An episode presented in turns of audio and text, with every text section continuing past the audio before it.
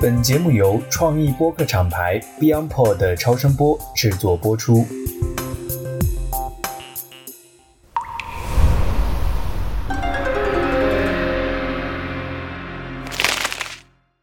大家好，我是直立行走的锤总。我们终于又迎来了跟石大师的一次对谈了。首先呢，在这期节目之前有一个特殊的信息告诉大家，就是我们终于开了自己的这个听友群。因为之前我们内部我有一个承诺，就是粉丝破千的话，我们就来开这个群。然后很幸运的就是也感谢大家的支持和喜爱。那在前几天的时候呢，我们的粉丝已经破千了。所以呢，现在开了这个听友群，大家如果有兴趣跟我们做深度的沟通和交流的话，是可以来加这个群的。加的方式呢，可以在本期内容的这个介绍里看到我们这个播客的小助理的他的微信，然后呢，加了微信之后就可以来看到我们相关的信息了。另外呢，在本期介绍中。我们也会给出石大师的这个个人的公众号，不知道石大师在我们上一期的对谈节目中有没有看到他的评论区啊？有想上龙虎山拜师的，还有想来算算命理的啊，各种感兴趣的深度的关注者。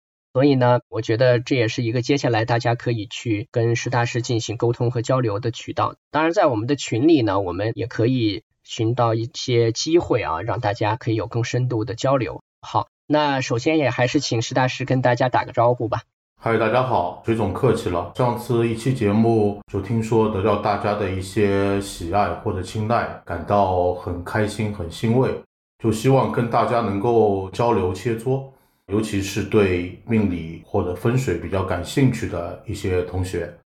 好呀，好呀，咱们就言归正传啊。我想聊一点大家都有切身利益的，而且会非常关注的一个话题，就是关于办公室的风水。石大师，是不是您之前所服务过的客户里边，办公室的风水的一些工作还是会占主要的部分啊？呃，是的，尤其现在的人，他会花很多时间，比如说一天二十四小时里面，那么除去睡觉十个小时，然后绝大多数时间其实是在工作，是在办公室里。办公室的话，其实成为我们主要生活的一个和社会和人际关系互动的这么一个场所。那么，其实我在之前服务过的客户当中，有很多都是来找我看办公室的风水，就包括我之前还服务过世界五百强的一些大的公司，一些中上层的领导啊，或者说本身的职员啊，都有这方面的一些需求。因为现在人越来越关注这么一块。看来五百强能够变成五百强还是有原因的啊！对对对对，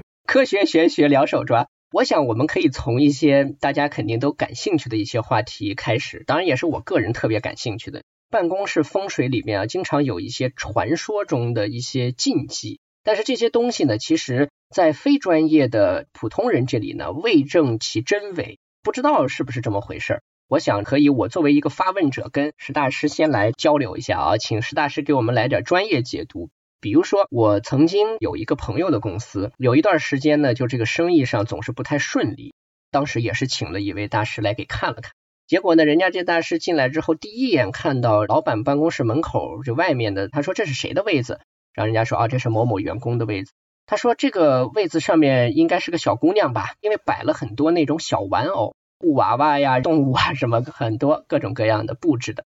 他说摆这么多玩偶是不太好的，所以呢就形成了有一种传说，就是说摆小娃娃、小玩偶摆的太多不好，因为会招小人。这有点像我们说做梦梦见孩子，就是最近要犯小人。这种说法在风水里有这个道理吗？其实这个是一个都市传说了。其实我们说很多事情，它是一个心动万物生。其实从科学当中已经证明，心动万物生的话是有科学的道理的。那么也就是说，你对整个环境如何的一个着相，那么它就会有因果来反馈给你。比如说一个小姑娘，她桌子上放了很多可爱的玩偶，包括男生的话，我也看到。就很多桌子上放了很多高达、变形金刚啊、高达啊等等都很多。那么其实他的整个的职业生涯，包括幸福度也很高。关键就是你看到这些玩偶、看到这些玩具，给你的感觉是什么？如果你本身你每天看到这些东西，你的感觉是喜悦的，那么这些本身它所带来的磁场一定不是负面的，那么就不会存在招小人啊等等这方面的问题。那么我们所说的招小人的，包括布娃娃所说的带来一些招小人，它有两方面的原因，一方面是纯粹的都市传说，另外一方面就是一个小概率事件，就别人觉得，哎，事情的话的确在某一个人身上发生了，在这个人身上发生的话，那么我们其实作为公共的传播者，传播一个事件，它容易把这个事情进行一个扩大化。那么其实的话，添油加醋嘛。对对对，并不是说绝大部分情况都是这样。那么其实我遇到过玩偶不但是招小人，而且是带来直接对当事者身体、职业都有重大的负面影响的事件，这个是有的。简单的说一下，对方养了泰国的小鬼，我第一个跟他在见面的时候，我就跟他说，哎，我说。你这个整个的给人磁场就特别不好，最近是不是有什么事情？他就跟我说他养了这些东西，的确是有这方面的一些案例，但是这个在生活当中并不常见。但是其实我们有没有分析过本身我们自我的原因？本身无论是你说去请这些佛牌呀，或者说类似于小鬼的这些玩偶啊，所谓的泰国的玩偶啊这些东西。其实你在请来，你的初衷都是要帮你招财、招桃花、招人缘，就本身你的心态就是这样，所以会招惹了他的一个反噬。其实很多东西是从我们自己身上种下的这个因，它必然会有这样的果。但是你说普遍的在办公室放一些玩偶，或者说玩具，或者让你一些喜悦的这样的一些照片啊等等，这个大多数都是好的。但是有一点，就只要你心里面看到这些东西是喜悦的，它就一定是好的。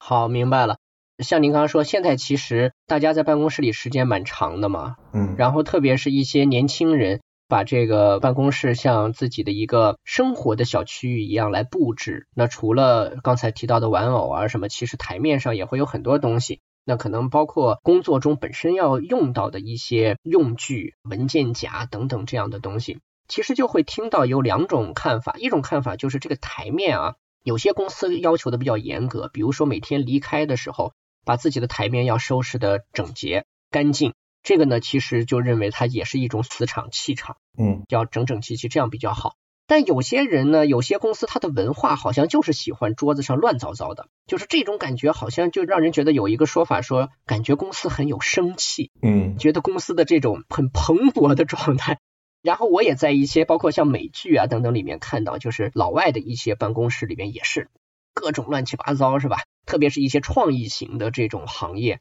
有这种情况。从风水的角度来说，这个台面上东西比较乱糟糟，或者说东西很多，是不是的确会造成一些不良影响？是这样的，其实因果的话，在我们生活当中无处不在，就包括你把家庭、你把办公室弄得很整洁，其实它的那种漂亮。反过来也会让你自身给人一种很整洁、很美丽的这样一种感觉，就好比说佛教里面说，你越布施，你的外表就会越好；你越比如说给佛穿上金装，那么你的皮肤就会变得越好；你越放生等等，你本身的人的样子也会越好。其实整个办公室也是一样，你本身生活环境、你的办公环境，你越整洁、越干净。那么你整个人其实的话，它会有一种反馈的这么一种作用。那么其实美剧当中有些，尤其像我自己是做码农方面的工作，比如说研发方面的工作，科技行业，对科技行业。那我们有一些人，他本身这撇字台上或者办公室的确有一些乱，但是对于他来说，它是一种乱而不杂的一种状态。虽然说给人感觉很乱，但是你问他某一个文件，某一个文件夹在什么地方？他马上就能找到，就证明这个是按照他自己的这个逻辑来找的。而且本身我发觉，越是这种被别人称为这种科学怪人，或者是本身的技术牛人，他的办公室、他的办公桌反而是越乱。但是对于他来说，他有他的逻辑。我们必须要承认，人跟人之间他是有差异化的，他本身的思维模式是不一样的。但是呢，你不能把自己的生活环境弄得很脏。你把生活环境弄得很脏的话，它容易有一些负面的磁场，从而影响到你。那你整个人出去之后，你给别人的感觉，那就是不太好，就是一种很萎靡的这样一种状态。就好比你有没有发觉，有很多很喜欢养花的女生，有些女生的话很讲究生活品质，她包括穿的衣服，包括本身人的样子，虽然不化妆，但是给人一种很干净、很整洁的这样一种感觉。包括有的女生很讲究生活品味，她自己会隔段时间在自己的办公桌上放一些花，或者养一些小金鱼等等这些绿植这样的植物。你会发觉，哎，这样女生的话，她会很耐看。虽然她有可能本身样子的话，并不是给人感觉说是特别出众，但是有的人她就是越来越耐看。这个就是环境好，给别人给自身的话，它有一种因果的反馈的这样一种作用。你去一家公司，你到一个办公场所，其实我们有的人他会有第六感，就感觉哎，这家公司的话，它是一种生机勃勃的，它一定会越来越发展的越好。那么有的公司的话，外表就是很萎靡的，尤其我们像有些公司或者饭店，一到晚上，它外面的霓虹灯就缺掉一块，这个给人感觉就很不好，而且往往是像这样的一些饭店，这样一些公司。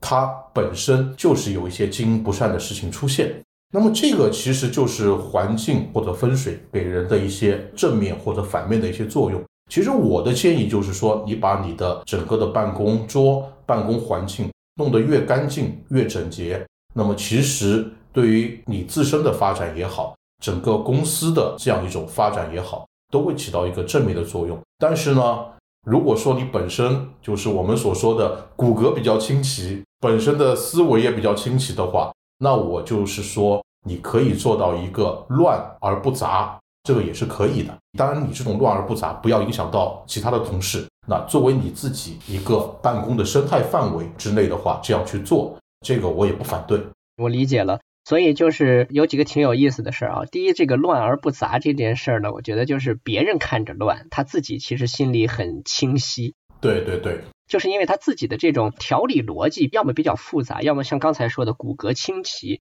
这个我觉得有点像什么呢？就是有一些这个麻将高手，你发现他的牌都是胡摆的，就是他不是挨着来。然后呢，别人看这个牌得看半天才能理解这个牌是怎么个意思，但是他特别清楚。所以我觉得这个也反映您刚说的一个很重要的，就是环境最终还是作用于心境。所以心境本身的一个清晰的条理啊，或者说适合自己的思维方式的这种效率的话，这就是最好的一种配置、一种穿搭一样的这种方式。但是呢，如果对咱们普通的正常人没有什么太骨骼清奇啊，或者这个来说的话，正常或者说安全的做法，尽量还是保持一个整洁。特别呢，我觉得您刚才提到一个词，就是说。不管你是这个乱而不杂也好，还是整整齐齐也好，都有一个原则，就是它一定还是要保持干净，对吧？就是洁净，这个还是很重要的。对的，是这样的。因为在生活当中，其实真正有生活经验的人，他经历过很多人和事的人，都是从一个细微处来看一个人。就比如说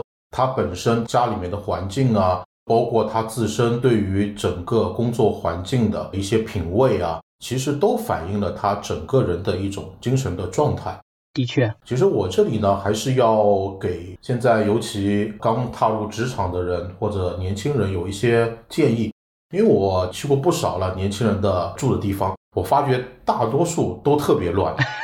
而且甚至我有一次我服务过一个客户，那这个客户的话，他有什么呢？有一个特别不好的一个行为或者习惯，他有一个严重的收集癖。就是他会把所有收快递的这些纸盒都收集在一起，然后的话，本身他自己买的一些鞋盒啊，包括一些外包装啊，他都会收集。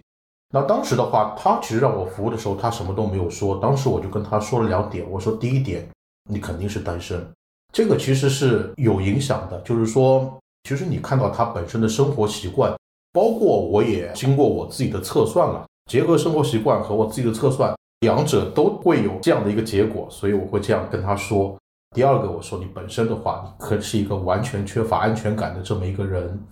那么其实他的八字跟他的习惯是完全都一样的，就是是吻合的，对，都完全吻合的。那其实的话，我后来建议我说，你就把这些东西全部都清理掉。一开始这个习惯，因为他已经保持了很多很多年了。当时他后面也按照我说的断舍离，那后来过了半年之后，果然他的生活就改变了很多。就是说，其实整个环境的话，对人他是有一个直接的影响的，而且影响会很大。那么这个就是一个内分水。那么我们跟别人人际关系当中，那就是一个外分水。其实它都是一个会相互影响。我觉得这个说的很重要啊，包括您刚才说，现在很多的女孩子啊，当然也有一些男生在办公室里，因为注重生活品质嘛，在家里办公桌上会养一些植物、花草。然后呢，包括刚才提到说，比如说有些公司像前台，它的那个 logo 上面有些灯好像不亮了，或者饭馆门口的霓虹灯有些地方掉下来了。那我觉得有些人啊，你会发现他喜欢养花，但是他不喜欢收拾，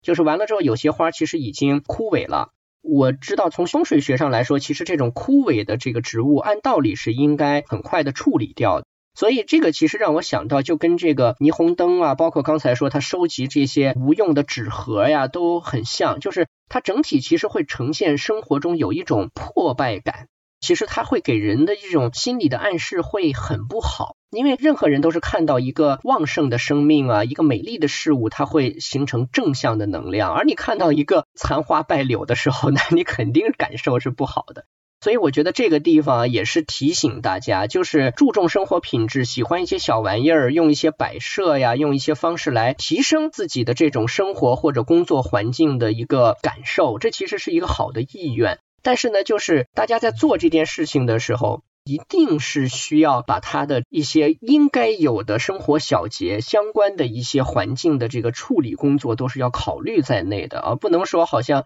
买一个放在那就不管了。这个其实有时候造成的这个风水上的问题也好，或者说它其实已经涉及到一个像环境心理学这个维度来说也好，反而是适得其反了。对，是这样的。因为本身的话，你植物比如说已经枯萎了，或者说本身的话，你鱼缸里面已经有鱼死掉了，还是建议要马上去处理一下的。因为本身的话，它给人一种感觉就是一种凋零、破败，其实它会有一种环境的暗示。就像您说的，其实是这在风水上也是这样。因为我们在一个环境当中，它一定是以生机勃勃，一定是有活力，给人一种安宁、幸福的这样一种感觉。会更好，好呀，好呀。然后我接下来就想问第二个很重要的问题了，就是您刚才也说给很多的公司做这个风水上的服务的时候，老板当然不用说，包括很多的这个高层的领导啊等等，他是比较重要的一些人物。同时呢，也提到，比如说有些员工其实对自己的一些风水啊，或者说工作环境的一些布置，其实也有更强的意愿让它变得更好。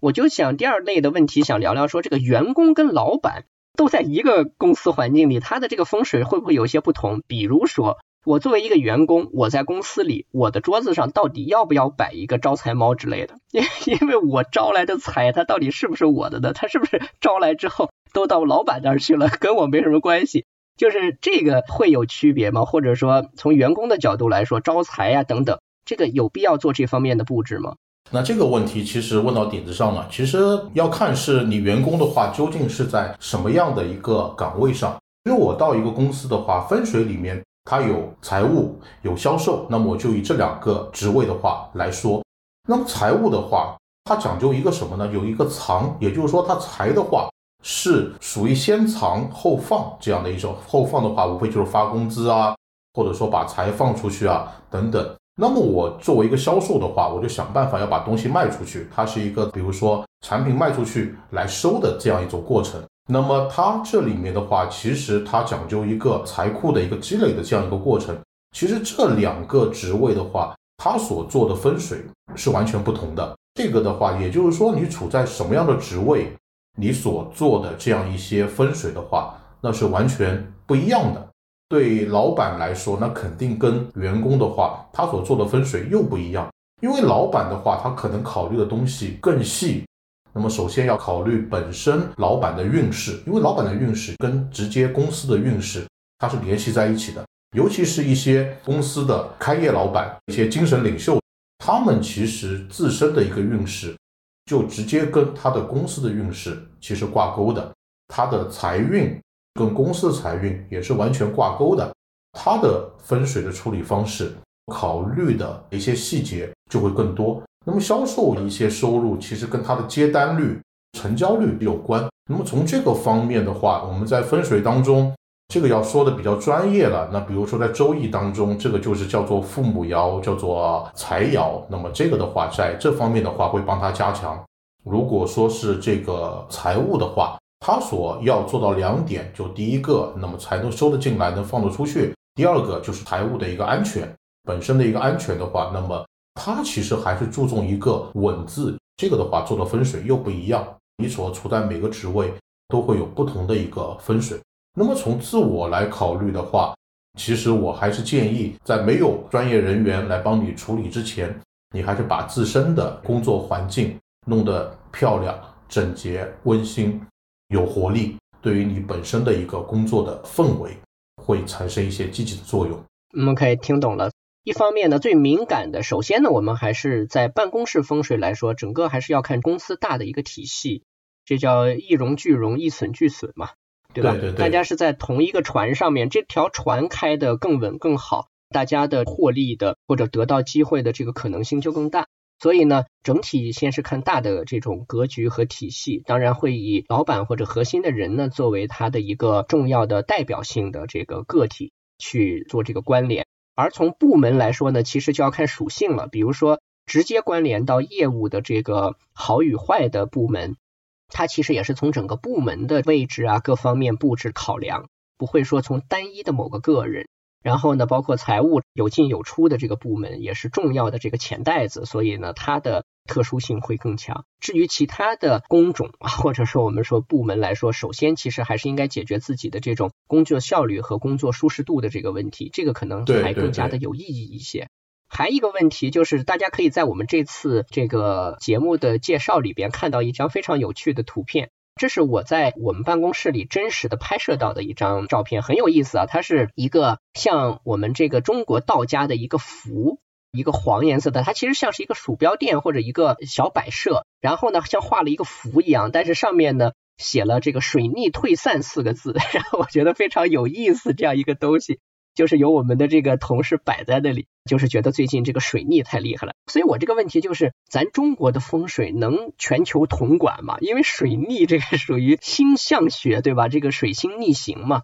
带来的一些不适啊，或者说不顺利。那么中国的风水在这个维度上是否本身有一些处理办法？当然我知道摆设本身其实是带有一定的这个玩笑啊和这个自我愉悦的娱乐性质了。但是如果我们说回到风水的话，它有面对外国的星象啊或者这些在星体运转方面的一些维护这样的功能吗？说到这个，其实刚崔总说的就是中国的风水能不能全球通用？其实这个问题的话，我觉得我还是可以去说说看的，因为我有蛮多的客户，其实并不是中国人，因为我的第一个客户的话是澳洲人，那么后面的话，其实我服务了很多澳洲和美国的客户，那么其实他们很多都是在那里生活的华人，那么在那里开公司啊，或者说开店啊，都会让我来看风水。当然，这个风水的话，肯定是进行一个远程的这么一个视频。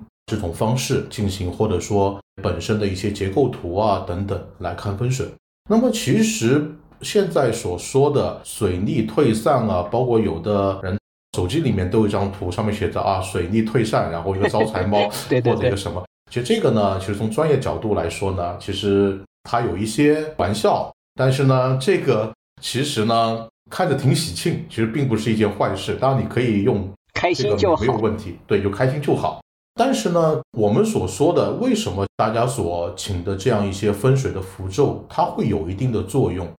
那么其实中国的象形文字，它是从甲骨文里面所延伸的，它就是根据我们周围的生活环境，我们周围的人跟人之间的这种互动，包括跟大自然、人与自然的互动所产生的象形文字，它是有一定的能量的。也就是说，您看，本身世界上面除了我们东方的象形文字，那么整个世界是找不出跟我们一模一样文字的。就像西方，西方的话，它的文字是完全拼音组成的，那它没有任何的这种实际意义。比如说，我的鱼叫 fish，那么我的鱼，我也可以另外换一种方式，我把鱼叫成 boy，其实这个它没有任何的这种意义的。但是我们中国的象形文字，它是没有办法替换的。那个“鱼”字，它本身只能够是这样一个字，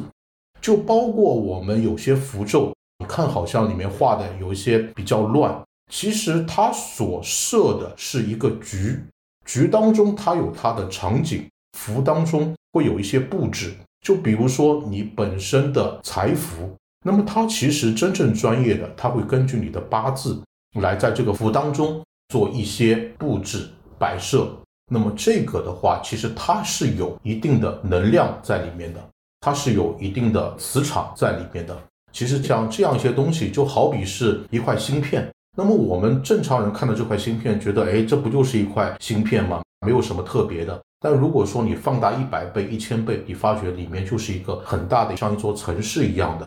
就在公司里面，包括您自身。如果说平时要写一些水逆退散符啊，这个完全没有问题啊。但是它起作用吗？不一定起作用，大家开心就好。但说不定他会提醒我自己说，最近在水逆，哎呀，好烦呐。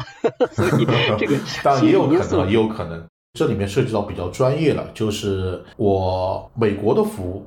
比如说给老外做的我们北半球的服务跟南半球是不一样的，因为这里面其实真正要知道的话，一个符里面其实它还有四季的。那我们的冬季往往是南半球的夏季，其实这里面的话是要考虑的，要跟着季节走。对，就包括我帮他们看八字，在南半球出生的小孩的话，他也要进行一个季节的一个转换的。嗯，刚才您说到这个符这件事儿，包括咱们刚才其实反反复复谈到了一些环境心理学方面的东西啊，让我想到最近看的一本书叫《完整的人》。然后他在这个里边提到过，就是这个吠陀经啊，这个吠陀经其实是印度最古老的一个经文。对。然后它里边其实也有一些符咒啊等等。那么在这个书里，他其实提到了一个特别好的，他说这个世间就是自然界啊，有三种典型的本性特质，不管是人还是事物，都具备三大本性特质。翻译成中文呢，就是惰性、变性和跃性。那惰性就不用说，就比如说我们知道气体也有惰性气体。人世间的事物，有些东西它就是活跃性很高，那就是所谓变性。所以惰性跟变性呢，其实是一个是很不愿意动，一个呢是一点就着，就是它的反应性很敏感，这是两个极端。而中间的那个平衡态呢，其实是叫悦性，就是喜悦的悦。这三个性质啊，我觉得今天其实咱们刚才说了这么多，你会发现，我觉得今天人们我们说办公室风水啊，在工作中，因为这个现代的一个社会分工。以及说大家的这种追求 KPI、追求数字这种高压力、高节奏的问题啊，我觉得有一个普遍存在的情况是，我们在工作状态下很容易啊被这样的环境置于一种无力感。就今天的这样的一种工作状态，让你觉得说对很多事情你没办法，你无法解决它。事情本身呢要的很急，标准定的很高，然后追求数字的这个心态很迫切，但同时呢遇到的问题又相当的复杂。变化性很大，中间的这种，咱们刚才说，比如说小人，其实就是遇到了在关系沟通上的一些障碍。在这种情况下呢，人要么就产生惰性，我不想干了，拖延症，对吧？这个事儿我想逃离它。这个时候，其实在我的观察中，我发现有一种典型的逃离方式是什么呢？就是自己刻意的给生活制造混乱，就像咱们刚才说的混乱的办公桌。就是显得说，他让大脑接受一个事实，就是我要处理的事情很多，我不知道该处理哪个，所以呢，那个我最不想处理的，我就先把它藏起来，先用这种混乱把它埋起来。那其实这种做法呢，主动的想去分散注意力，去掩盖那个真正的问题呢，最后其实无非只能是给自己挖坑。所以呢，这其实关联到咱们刚才说的，就是如果从惰性，或者说有的时候就是情绪爆发了，对吧？就变成了变性，就是我受不了了，就炸了。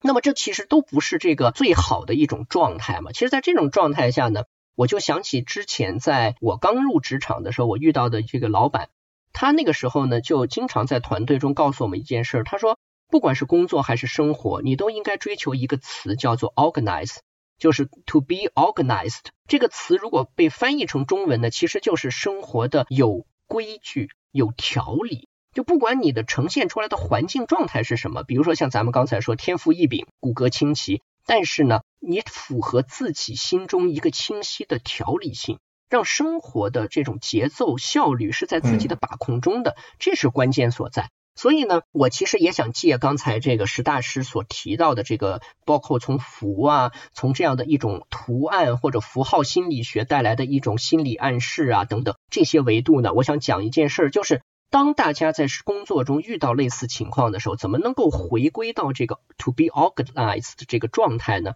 我觉得就是去做一些有这种 organizing 这种类型的事情，就是让你的工作先停一停，安静下来去做一些更有组织感的事儿。比如说，我举个例子啊，以我自己为例，我有的时候思路比较混杂的时候啊，像比如说在家里思考一个问题，或者说考虑一个方案中的一个难点到很晚。我可能就会去扫扫地，我可能会做一些收纳，或甚至去刷碗，就是主动承担这样的一些工作。因为其实在这个过程中，你发现他这个工作本身就是最简单，但是呢，会让你帮助一滩乱糟糟的情况变得 organized。其实我觉得这也是一种心理暗示，就是让你觉得说问题只要你着手一点点去干，它会从一个非常混杂啊，对吧？油污啊，然后脏兮兮啊这种状态里边，你是能够回到那个干净整洁的状态的。所以前些年日本的这个主妇的这个收纳学曾经也一度非常的风靡嘛。我觉得其实都是反映现代社会的这种人们的一种面对混杂社会和这种工作压力的这种心理心态的，就是。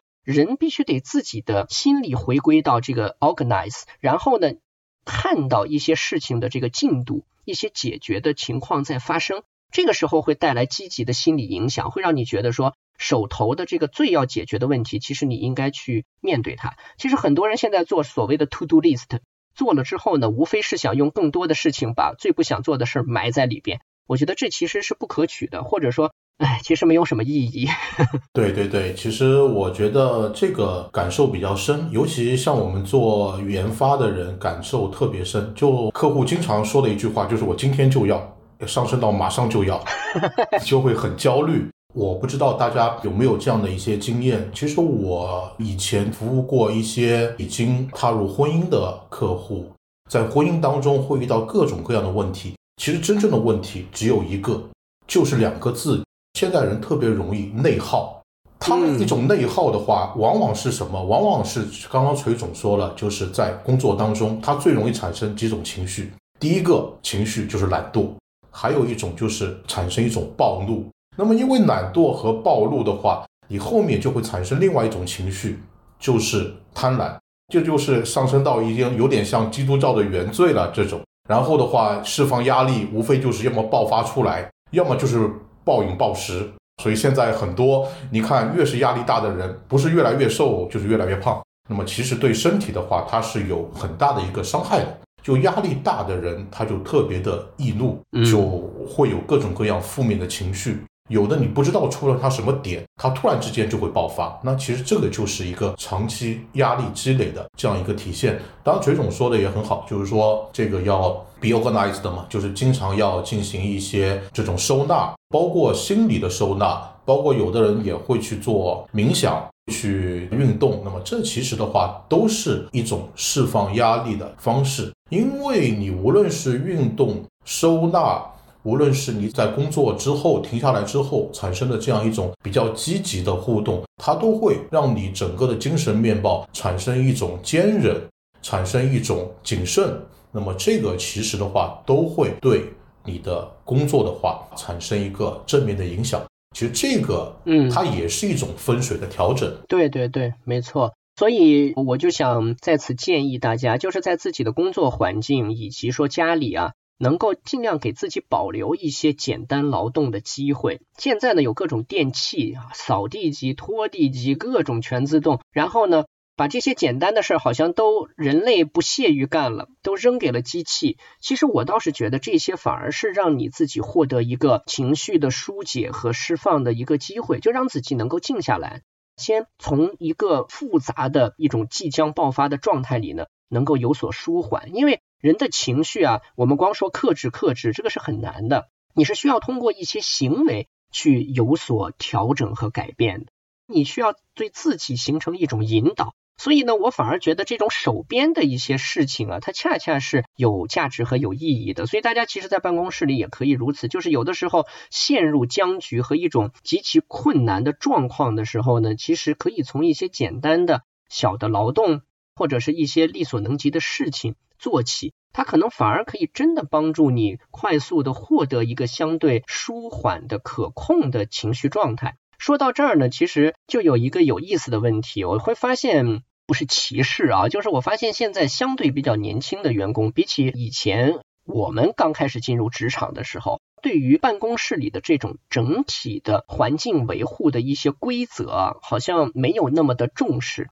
因为今天其实各个公司都会请这个阿姨嘛，然后这些劳动其实都被别人承包了，对吧？你不用去管它。所以在这种情况下呢，在工作环境中的这种行为的随意性，我觉得是比较典型的。比如说，在公司的这个卫生间的水槽里边随便倾倒东西啊，然后自己身边的垃圾桶也是已经都淤出来了，然后也不去管一管呀。等等这种情况，像这种情况，我觉得就是从咱们刚才说的这种风水的一种环境心理学，已经到了环境的行为学了。就这个是不是反过来，类似像这样的做法本身其实也是不利的？对，那肯定是不利的。包括是您说的，本身在水槽里面造成水槽堵塞啊，或者整个办公环境的话比较脏啊，这些肯定会产生一些不好的磁场。就我之前其实一直在五百强里面工作，也干了将近十年的时间，我就觉得他们有一点就是整个对环境，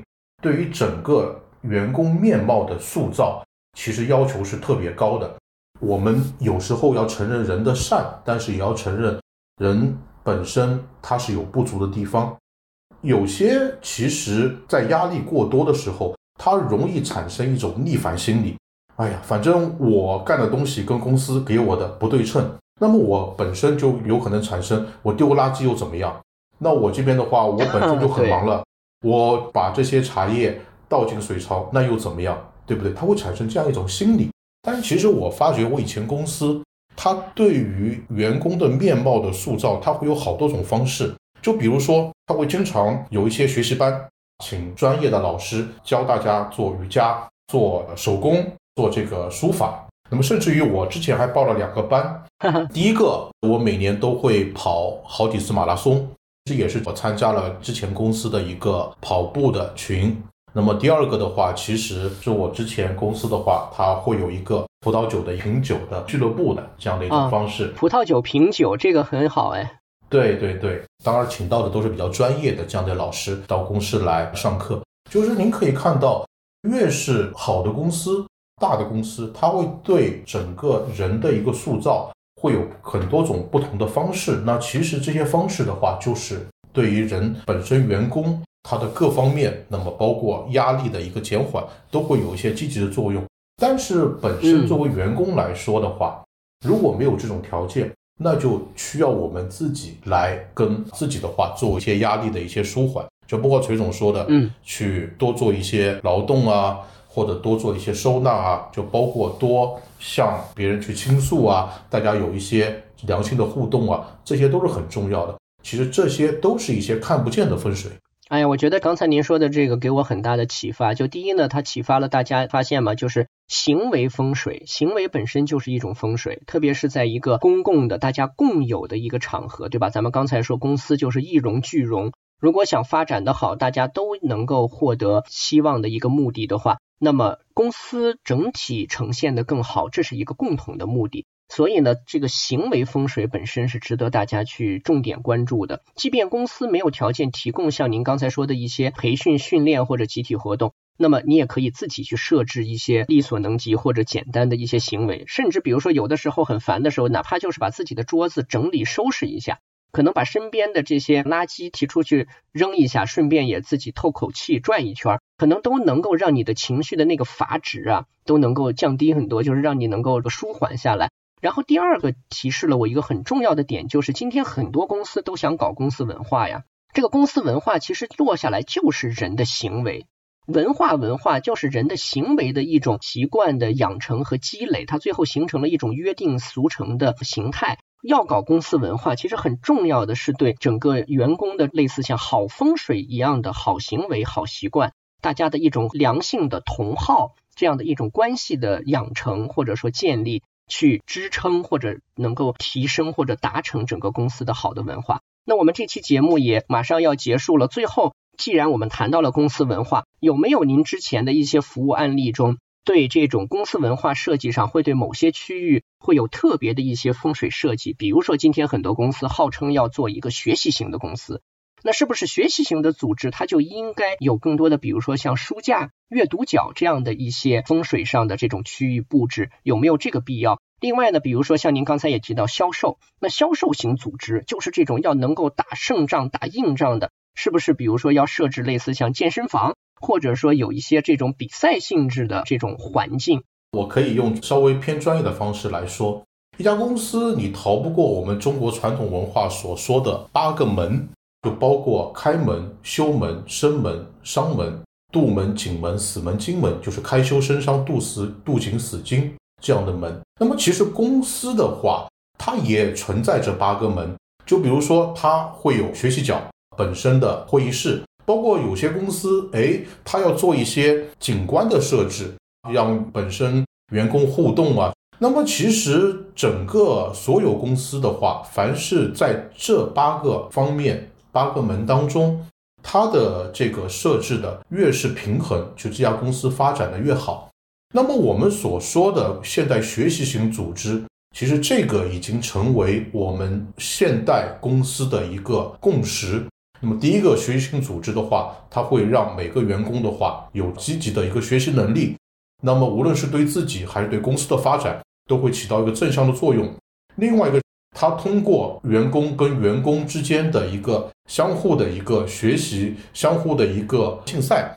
我们不主张说是竞争，在学习组织里面，它是一种竞赛比赛的良性的互动。我在进行整个公司的分水处理的话，其实我都会偏重于一个平衡。开门的话，一般就是公司的主办公场所；修门的话，就是公司的休息场所；生门的话，就一般跟钱有关的。那么商门一般就是比较凶的。那么杜门一般就是跟研发有关的。那么景门的话，一般就是跟公司的一些舒适度啊有关的，包括有一些这个压力释放的健身房，那么都是一些跟景门有关的。那么还有一个不太好听，叫做死门，它名字虽然不好听，但是在公司的话，也就是跟一些厕所啊比较嘈杂的脏的环境有关的。那么另外一个金门的话，无非也就是跟公司里面阳台啊，跟延伸出去的场所有关的。这样的一些东西，那么其实还是讲究一个大致的一个平衡。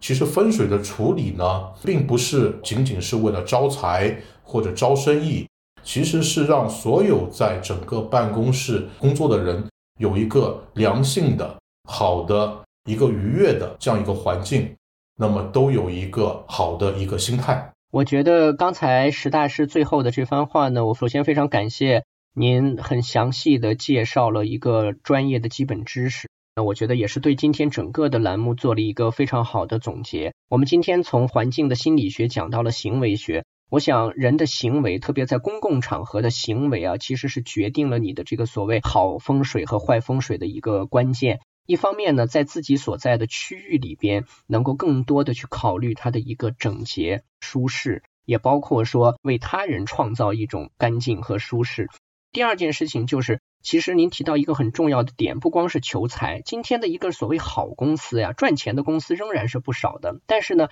让一个员工到老板都对这个公司呢充满了期待感。我们经常说有奔头，他除了说在这里能够获得财富的增长之外，会觉得这个公司是一个他喜欢待的地方。这件事其实是风水最高的一个标准。除了说在硬件的环境设计啊等等方面。有一些心理的暗示、布置和一些区域功能的一些安排之外，更重要的其实是从行为学的角度，在一个大家相处时间最久的空间里边，怎么样能够让彼此的行为之间有更多的亲密感、交互感，包括说能够形成更加平衡多元的一个行为的发生。这样的话呢，会让大家在这个工作状态里，在我们刚才提到的今天，更容易产生惰性或者是变性。这种极端情况之下，我们更容易获得一种平衡感，更容易在这个空间的自己的生活过程中能够得到一些愉悦。我想这个确实是我们今天谈办公室风水最后一个很重要的目的。